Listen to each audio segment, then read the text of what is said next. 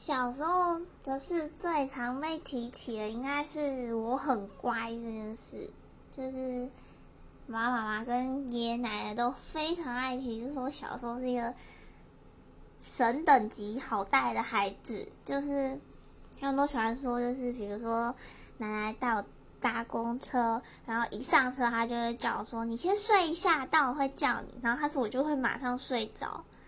然后起来的时候就是跟我说到了，然后我就会马上起来。听起来感觉真的超乖的，我觉得有点不可思，就是不可思议。嗯，这是优生学嘛？希望我以后如果生小孩的话，也可以这么好带。耶！